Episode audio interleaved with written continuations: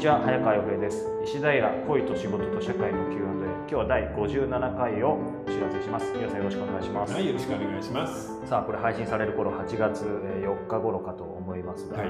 えーおそらくこの頃皆さんどんな感じですかね？もうまったり、8月4日の頃は多分沖縄ですね。あそれはもうバカンスですか？ええええ。あいい。はいですね、ちょっとあのおすすめのリゾートホテルに行ってきあます。本当ですか？あそのリゾートホテル例のリゾートホテルですか？レーンですね、早川さんおすすめのやつですね。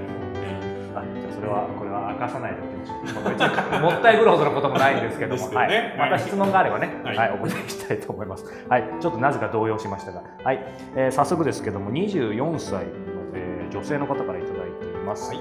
えーはじめまして、えー付き合って4年ほどの彼氏、えー32歳がいるのですが、過去のトラウマからエッチの挿入が怖くて、まだ数えるほどしか行為に及んでいません。処女は高校生の時に捨ててはいますがとにかく痛かった記憶しかなくて前儀はよくしますが彼自身も、えー私が怖がっていると最後まで手は出せないようなのですね。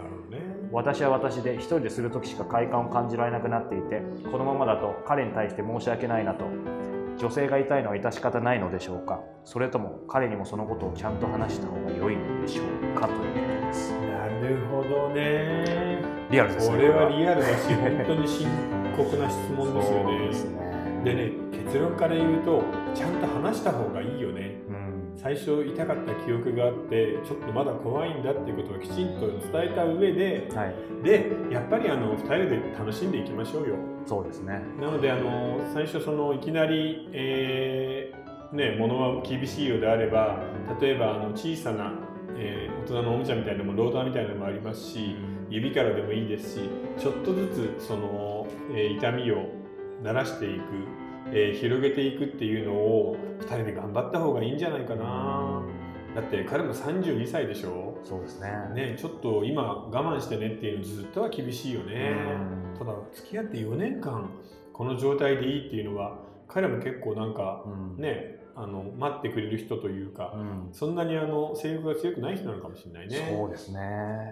まあ、これねよ読むとこの彼氏とのトラウマというより過去からのずっと何かなんでしょうね。うん、だからその高校生の時に処女を捨てたその時にあんまりなんか例えば乱暴だったとか、うん。えー彼が激しかったみたいなのであんまりいいイメージがないのかもしれないね、うん。ただ文面読んでる限りいわゆるそのほら、えー性暴力とか性被害みたいな感じではないと思うんだけど。ね、むしろなんか優しい彼氏みたいな感じがうん。なんとなくしますよね。そうね、うん。なのであの一人でする時、えー快感は感じられると書いてあるんで二人でそういうのも取り組んでみてもいいんじゃない？うん。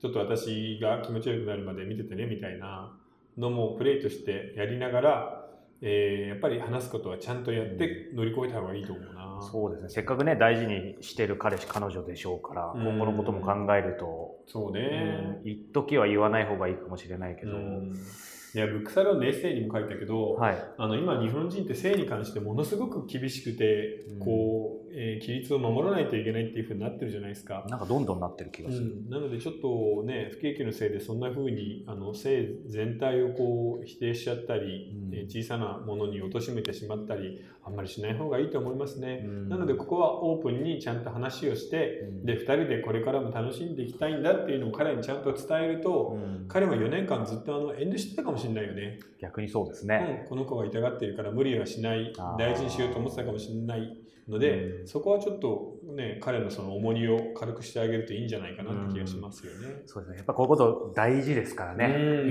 一見話しづらいけど、でもやっぱりオープンにしていくこと。うん、それに彼付き合って4年で32でしょ、はい。あのあなたとの結婚も考えてると思うんだうん。その場合この不一致はずっと一つのねマイナス材料になってしまうんで、そこをクリアするっていうのも大きいんじゃないかな。そうですね。でも、あのね、イラさん常々、まあ、番組だっていろんなことでもおっしゃってますけど、その年齢的なものも多分あるかもしれうんないし、うんうんやっぱりか変わっていける可能性あるってことですよね。そうですね、うん。あの基本的に女性の場合は数をこなさないとダメなのでそれもあの好きな人と数をこなすっていうのが大事な前提になってますから今24歳でしょ？これから20代後半になったらあのセックス自体もすごく楽しめるようになると思うんですよね、なのでぜひ頑張ってもらいたいな。はい。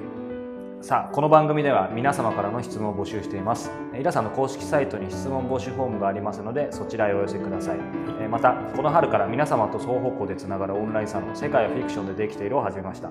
範囲は不定期に募集しております。夜間飛行さんにお問い合わせいただければ募集再開時にポッドキャストリスナー優先的にご案内させていただきますのでぜひこちらもチェックしてみてください。ということで今日は第57回でした。皆さんありがとうございました、はい、ありがとうございました。